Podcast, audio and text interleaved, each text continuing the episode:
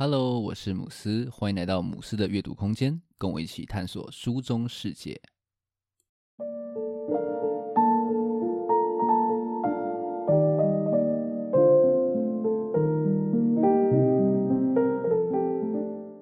今天是我们节目的第七十集哦。那跟之前一样啊，每过十集的这个里程碑呢，我就会来介绍一本对我影响非常大的书。那今天呢，我要介绍这本书，它的书名叫做《世界观》。那它的副标题呢是“现代年轻人必懂的科学哲学，还有科学史”。这本书呢，我真的是非常的喜欢哦，而且它对我的影响呢，可以说是非常非常的大。因为呢，它可以说是改变了我看待真实这件事情的角度。这本书它总共分三个部分，在第一个部分呢，它探讨了一些基础的科学方法，带读者去建立探索世界观的基础。那在第二个部分呢，它则探讨了从亚里士多德到牛顿时代的世界观的演变。最后在第三个部分，它则探讨了一些近代科学的世界观发展，有谈到像是相对论啊，或者是呃量子物理，还有演化论这些的研究。好，听起来非常的硬哦。那大家不用紧张，今天的节目呢，我不会去讲像是地心、日心的这些系统啊，又或者是狭义广义的相对论，又或者是量子物理这些的内容。大家有兴趣的话呢，可以去找这本书来看哦。里面的讲解呢，我觉得讲得非常的好，而且呢是有附图的，大家自己找来读呢，我觉得会比较清楚。那这期节目呢，我想要从我们对知识的认知这样子的一个角度来聊聊这本书。那今天的节目呢，总共会分三个部分。首先在第一个部分呢，我们会先来暖身一下，带你思考一下呢，什么是真实。接着在第二个部分呢，我就会告诉你说，其实什么是真实啊？这件事情其实是一个远比你想象中还要困难的非常多的问题。最后第三部分呢，我就会介绍一些方法论，帮助你去面对这个真假难辨的世界。那我们就开始今天的介绍吧。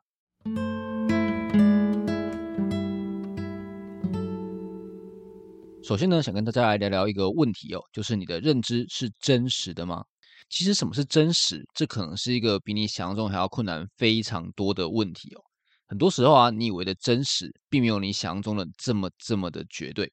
那这边呢，我就举亚里士多德还有牛顿的世界观为例子来说明这个概念。那就先来说一下亚里士多德的世界观。亚里士多德认为说呢，地球是静止的，还有其他的行星它会沿着地球去做旋转。然后呢，石头它会往下掉，是因为它是土元素。那牛顿的世界观呢，则有非常不一样的看法。像是牛顿的认为说呢，地球它是会动的，它会公转还有自转。然后呢，地球是跟其他行星一样，都会绕着太阳去旋转。然后石头它之所以会往下掉，是因为重力的关系。那如果我问你说，诶，你觉得上面的两种世界观啊，哪一个是对的？相信你一定会说，诶，就是牛顿是对的吧？亚里士多德的说法呢，感觉就像是在胡说八道。但是真的是这样子吗？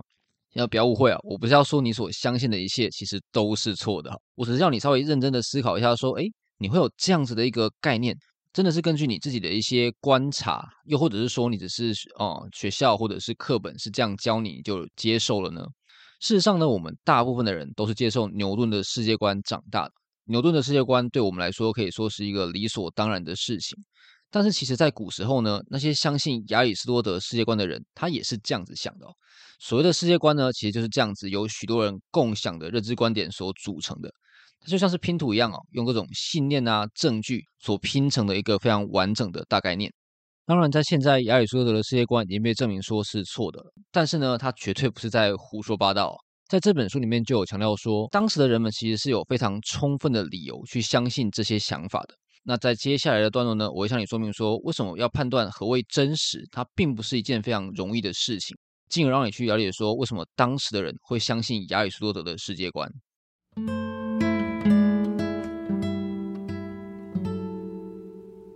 如果我问你说啊，你觉得你的手机它是真实存在的吗？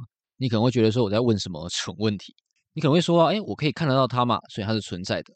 又或者是说呢，哎，我可以摸得到手机，它有这种触感，所以手机它是真实存在的。这样子的说法呢，就是所谓的感知真实性。你可以感受到一个东西，所以你相信它是存在的。这样子的说法，它乍看没有什么问题，但是其实你的感知它并不能够作为事物它是真实存在的理由。最经典的例子啊，就是骇客任务里面所说的，会不会你所看到的一切，包括手机，都是母体所制造出来的幻境呢？或者更狠一点哦，会不会连你的存在通通都是假的呢？事实上，这个问题很早就有人思考过了。比方说，鼎鼎大名的笛卡尔。那笛卡尔的答案呢，其实就是他那句非常经典的名言：“我思故我在。”这句话呢，现在多半都被引用来鼓励说人要多思考。但是，其实他的本意并不是这样子啊。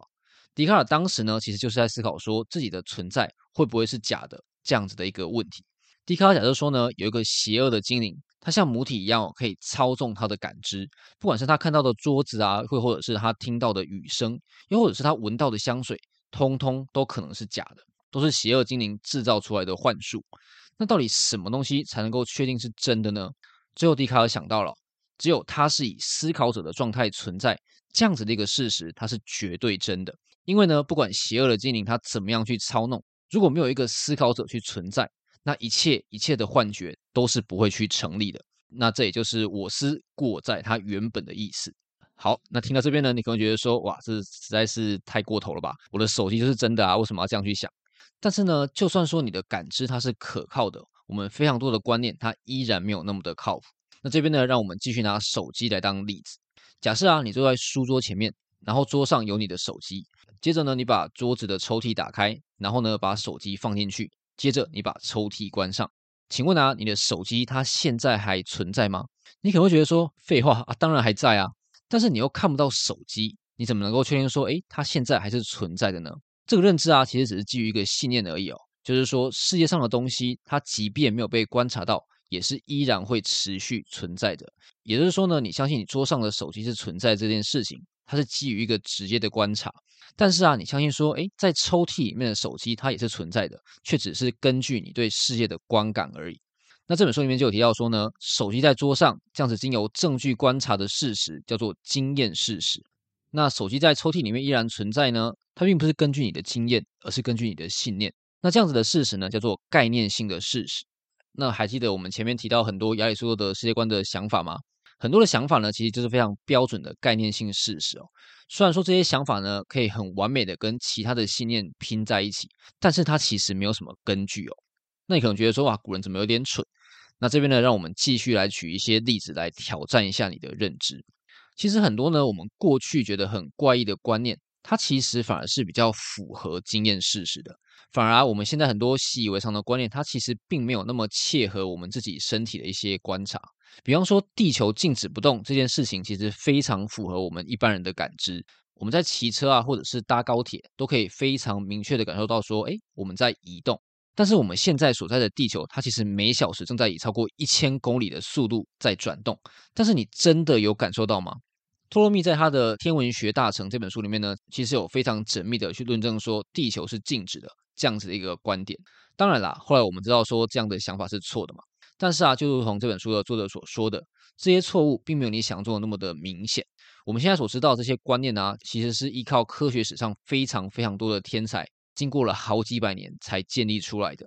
其他啊，像是说地球是宇宙的中心，又或者是说土元素它会往下坠，这些概念其实也都是类似的状况。反过来说呢，我们现在所认知的某些事情，它乍看是经验事实，但是啊，其实却只是概念性的事实而已。比方说绝对的空间，还有绝对的时间。那这边呢，让我用书中的两个问题来解释这样子的一个概念。首先，第一个问题，有一根一公尺长的棒子，然后你把它往前丢，请问空中的棒子它的长度会是多少呢？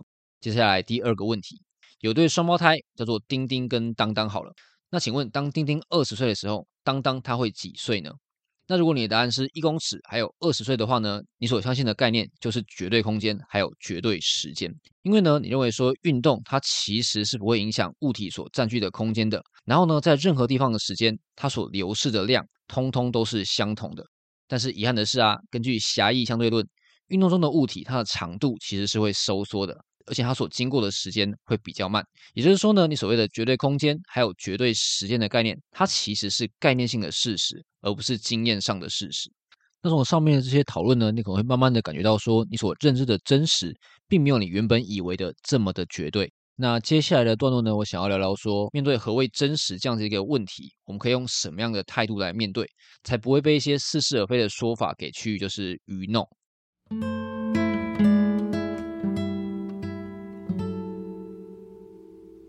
在这个段落呢，我想要来谈谈说，面对何谓真实这样子的一个问题，可以使用的一些方法论。首先呢，我们来谈一下工具主义还有实在主义。如果说到科学理论，它可以做什么？最直接想到的啊，便是说它可以做出精准的预测。比方说牛顿定律就可以预测说，诶，一颗球它掉到地板需要多少的时间？那一个化学式呢，则可以预测说两个物质它反应后会产生什么样的一个生成物？那这样子的一个科学预测呢，就衍生出了两种面对理论的态度，分别是工具主义还有实在主义。工具主义指的是说呢，理论要能够对现象预测并且解释，但是呢，它并不一定要去反映所谓的真实。那实在主义指的是说呢，理论除了要能够预测并解释现象之外，它还必须要能够去反映事物它真实的状况到底是什么。好，那听完上面讲的定义呢，你可能觉得有点雾煞煞，让我们直接用一个例子来说明。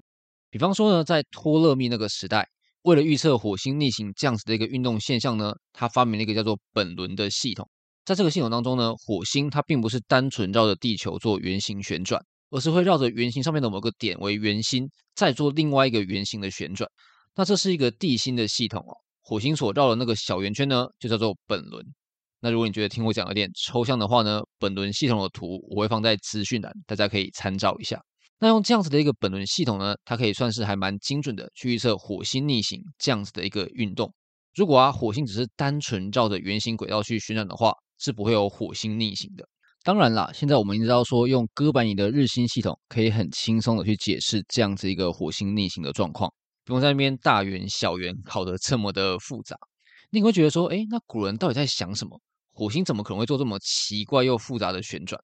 那如果呢，你回到当时的那个时代，那时候的人呢，会跟你说，诶，其实他们也不相信说火星会这样子去乱转。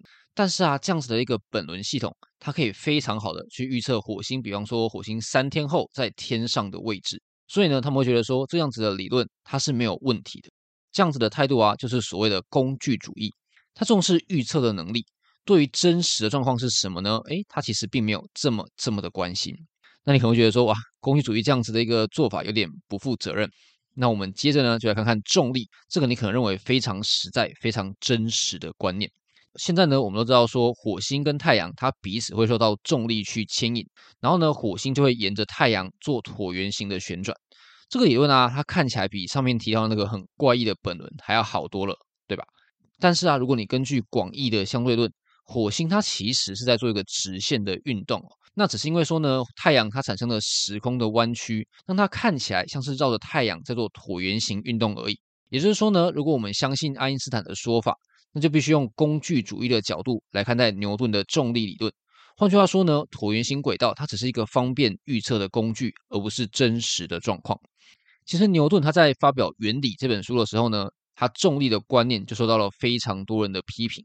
很多人就说：“诶，重力这样子一个啊、呃，有点像超距力的概念呢，其实根本就像是魔法一样哦，有点像是在瞎掰哦，没什么道理。”所以呢，甚至连牛顿本人都公开表示说：“诶，我们应该用工具主义的角度。”来使用重力这样子的一个观念，那透过上面这样子工具还有实在主义的解释呢，或许可以让你稍微思考一下，说你所认为的真实是不是真的那么符合世界实际的样子？那一个能够精准的去预测，但是可能不这么正确的系统，它真的就是错的吗？那这边我稍微题外话一下，大家可能都听过说量子理论，它是一个很奇怪的理论。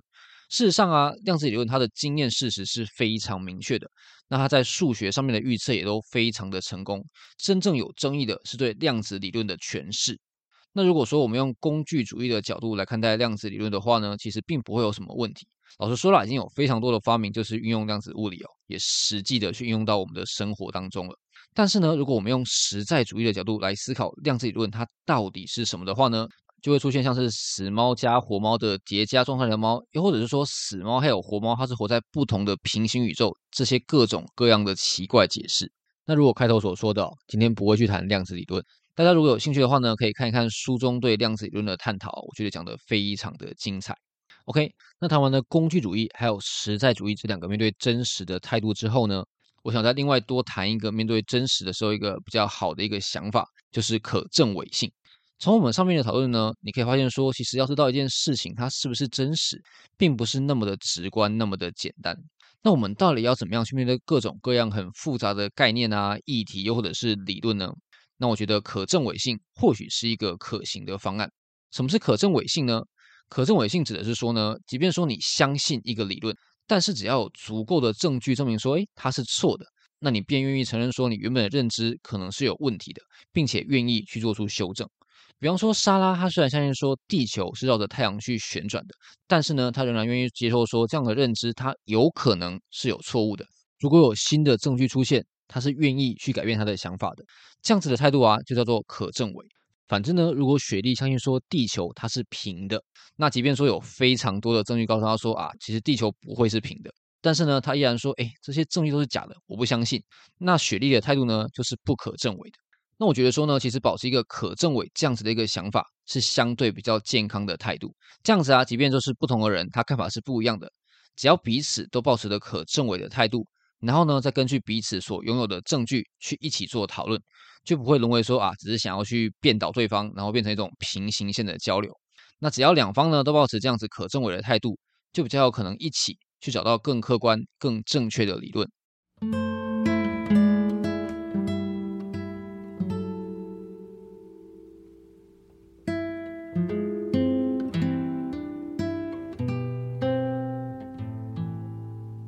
今天节目的内容比较多，让我们最后来总结一下。首先呢，我们比较了亚里士多德还有牛顿的世界观，让你去思考一下说何谓真实这样子的一个问题。接着呢，我们探讨到说，要知道事物的真实，它其实并没有你想象中的容易。很多过去人们的观察还有认知，并没有我们表面上以为的这么的愚蠢哦，这么的笨。最后呢，我们分析了工具主义还有实在主义，带你去思考自身认知的正确性。然后呢，我们也提到了可证伪这样子的一个态度，或许是讨论何谓真实的时候一个比较好的方式。老实说啦，这本书它的野心真的超级超级的大。它不但讨论了非常多的科学哲学的概念，还一度呢带着读者畅游从古到今的世界观演变。另外啊，书中对于各种科学理论的解析可以说是非常非常的精彩哦。那我自己特别喜欢最后讨论演化论的部分，不管啊是关于上帝目的论的辩证，又或者是对于人类道德观的思考，我觉得都非常非常的有意思，相当推荐大家可以找这本书来看。不过呢，这本书我看应该是几乎绝版的啦，好像都没什么库存了。想看的话呢，可能要去图书馆借才借得到。最后啊，我想要来聊聊说，为什么这本书对我这么的重要，让我要选在七十集 Podcast 这个小小的里程碑来介绍它。首先就是我非常喜欢呃世界观拼图这样子的一个概念。每个人他的世界观呢，都是由他的人生的各种经历啊，还有信念所拼组而成的，所以你非常难去更动它。但这让我想到《我的青春在台湾》这本书里面傅予所说的：当你质疑一个人的政治立场，其实你是在质疑他整个人生。然后呢，书中对于世界观演进的介绍，只让我了解到说，没有任何的真实，它是理所当然的。很多现在看起来有点莫名其妙的观念，在当时其实是有充分的理由可以去相信的。那我们很多现在的认知啊，如果有未来的人回头来看，可能也会觉得有点愚蠢哦。那这让我想到佛陀究竟想教我们什么？这本书里面所说的，要知道自己相信什么，而不是相信自己知道什么。那因为这本书呢，让我在面对各种议题的时候的这种态度啊，产生了蛮大的改变。过去的我呢，比较容易对不同观念的人就是有点嗤之以鼻哦，甚至会有点排斥不同想法的人。但是现在啊，我比较会去反思说他们为什么会这样想，他们这样想的理由是什么？那我想到唐凤曾经说过的，沟通必须让自己稍微倾斜，而且愿意去被影响。那即便说你自己是有所坚持的，还是依然要试着去跟想法可能跟你南辕北辙的人去沟通。换句话说呢，这本书它不只改变了我面对知识的态度，它也改变了我就是遇到不同意见时候的交流方式。我想啊，这本书它教会我的是说，知这件事情它是有极限的。你所以为的真实，它其实并不是必然的。所以呢，我们必须要敞开心胸去这样子交流，才能够站在前人的肩膀上，找到更多更多的可能性。那今天的分享就到这边。如果你觉得节目不错的话，可以订阅并分享给身边的朋友，也可以给节目五颗星，让更多人可以看到这个节目。如果你对我今天所介绍的内容有兴趣的话呢，也欢迎留言或者是私讯来跟我互动。只要到脸书或者是 IG 搜寻母狮的阅读空间，就可以找到我了。最后，感谢你的收听，我们下一本书再见。